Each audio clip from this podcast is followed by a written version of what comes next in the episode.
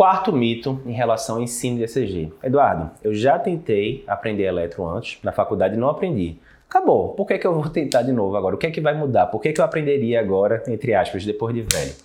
E esse é outro mito também muito grande, né? Vou fazer outra analogia aqui, voltando para as minhas filhas agora. Eu ensinei as duas a andar de bicicleta, né? Bia e Luísa. Luísa é mais velha, Bia é mais nova. Então eu que ensinei lá, sem, muita, sem muito método mesmo, foi ali no hard work.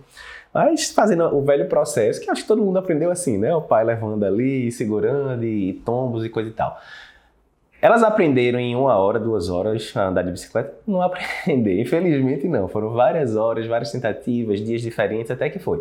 Então é aquela mesma história. Se você falar, ah, eu não aprendi elétrico na época da faculdade, não vou aprender mais, é a mesma história. Ah, Luísa, vem aqui, vamos aprender a andar de bicicleta. Não, você não aprendeu agora em duas horas, é porque você não leva jeito para bicicleta, você não vai aprender mais nunca. Não faz o menor sentido, né? Ali é questão só de você persistir durante mais tempo, praticar melhorar o método. Hoje em dia eu já sei que dá para ter visto uns vídeos de YouTube, de YouTube aprendido métodos mais rápidos para ensinar as meninas a andar de bicicleta, mas enfim, feito melhor que perfeito.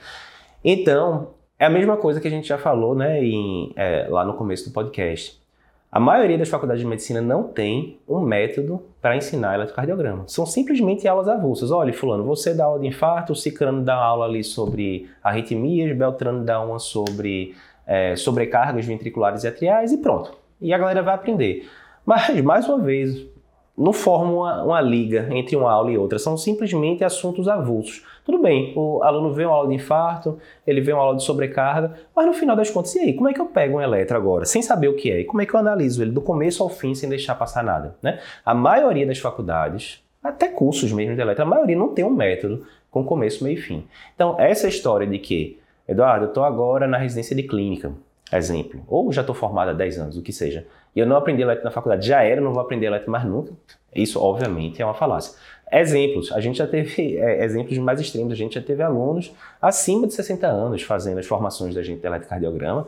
E excelente feedback, já teve é, depoimento de aluno. Da gente falando, ah, estou com 63 anos, Sempre tive esse estresse de não saber eletro bem, nem dou mais plantão, isso nem vai mudar muito minha vida, mas era aquela coisa que eu tinha mal resolvida comigo mesmo. E agora, depois que eu fiz a, a formação de vocês, etc., agora eu consigo interpretar um eletro tranquilo, seguindo os nove passos direitinho e tal.